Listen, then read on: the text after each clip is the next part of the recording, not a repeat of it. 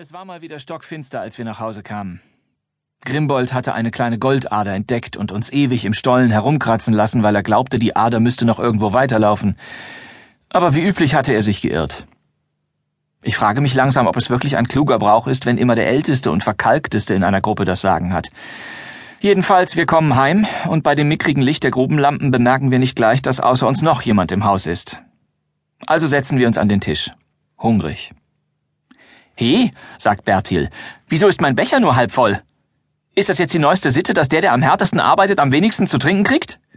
Und verdammt nochmal, ruft der Venezianer, wer hat von meinem Brot abgebissen? Das ist doch eine Riesensauerei. Wer hatte eigentlich heute Morgen Tischdienst?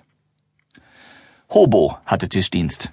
Und das ist sein Pech, denn Leute, die gerade 14 Stunden unter Tage geschuftet haben, mögen es gar nicht, wenn ihr Abendbrot angefressen ist. Auf allen Tellern fehlt irgendetwas. Und jedes Mal was anderes. Bei mir ist es bloß ein Stück von der Schwarzwurzel. Damit kann ich leben, Wurzel ist sowieso nicht mein Fall. Aber bei Helmerich fehlt die halbe Dauerwurst. Und der wird richtig sauer. Natürlich schwört Hobo Stein und Bein, dass er nichts genommen hat. Und natürlich glauben wir ihm nicht, sondern hetzen ihn rund um den Tisch und dann zu den Betten. Dort erwische ich ihn und drehe ihm den Arm auf den Rücken, während Bertil ihm den Kopf auf eine Matratze drückt. Ich schneid dir ein Ohr ab, brüllt Helmerich und hat schon das Messer in der Hand, als Grimbold ruft, Aufhören! Da liegt jemand! Er hält seine Grubenlampe hoch und beleuchtet das siebte Bett, das als letztes ganz außen an der Wand steht. In dem Bett liegt tatsächlich ein Mädchen.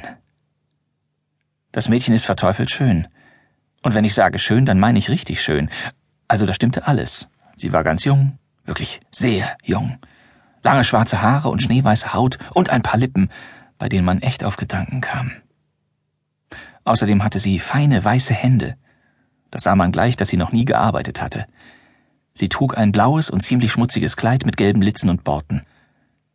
Und sie lag in meinem Bett. Das siebte Bett ist nämlich meins. Nicht nur, weil ich als letzter dazugekommen bin, sondern auch, weil es das längste ist. Mit einem Meter zweiundvierzig bin ich der größte von uns sieben. Eigentlich kann man mich kaum noch als Zwerg bezeichnen. Jedenfalls, die kleine Idiotin liegt in meinem Bett und starrt uns so schreckerfüllt an, als hätte sie nie und nimmer damit gerechnet, dass in einem Haus, in dem der Tisch gedeckt und der Wein bereits eingeschenkt ist, irgendwann womöglich auch die Bewohner eintrudeln könnten. Sie fleht uns an, ihr nichts zu tun, und ich weise bei der Gelegenheit die anderen darauf hin, dass es immerhin mein Bett ist, in dem wir sie gefunden haben.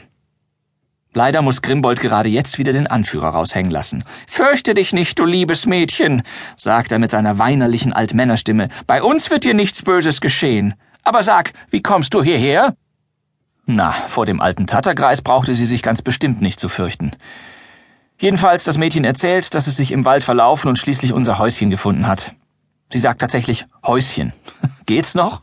Ich meine, wir wissen schon, dass wir klein sind und dass das hier nicht gerade ein Palast ist. Muss sie es uns auch noch unter die Nase reiben? Aber wie heißt du denn? Und wo wohnst du, mein armes Kind? greint Grimbold. Er hat sich neben sie gesetzt und ihre Hände in seine genommen. Das Kind heißt Schneewittchen. Und dann behauptet sie doch ohne mit der Wimper zu zucken, sie sei eine Königstochter. Ich platze laut heraus, aber die anderen funkeln mich sofort strafend an. Die können es gar nicht abwarten, sich von ihr einwickeln zu lassen.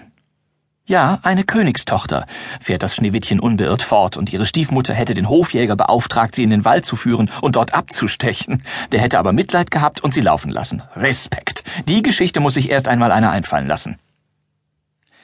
Bickerl und der Venezianer schütteln auch ganz betroffen die Köpfe. Doch so schnell lass ich mich nicht ins Boxhorn jagen. Sag mal, kennen wir uns nicht aus Molly Weichbrots Freudenbude? frage ich so harmlos wie möglich, einfach um mal auf den Busch zu klopfen. Aber Schneewittchen sieht mich dermaßen verständnislos an, dass ich vor so viel Schauspielkunst erstmal kapitulieren muss. Grimbold schiebt mich zur Seite und salbadert weiter. Du hast viel durchgemacht, du armes Kind. Aber wenn du uns den Haushalt führen, für uns kochen und waschen willst, dann kannst du bei uns bleiben und es soll dir an nichts fehlen. Das Schneewittchen stimmt freudig zu, und ich denke, das beweist dann ja wohl, dass sie gelogen hat. Oder kann sich jemand eine Prinzessin vorstellen, die ohne Wenn und Aber bereit ist, die dreckigen Hemden und Hosen von sieben Männern zu waschen und mit ihnen im selben Haus zu schlafen? kann mir keiner erzählen. Mir hätte es nichts ausgemacht, mein Bett mit Schneewittchen zu teilen, aber Grimbold ordnete an, dass ich in dieser Nacht neben Hobo schlafen sollte. Am nächsten Tag haben wir alle zusammen ein neues Bett für sie gezimmert. Das hat dann neben der Feuerstelle gestanden. Und Grimbold hat noch einen Teppich davor gehängt.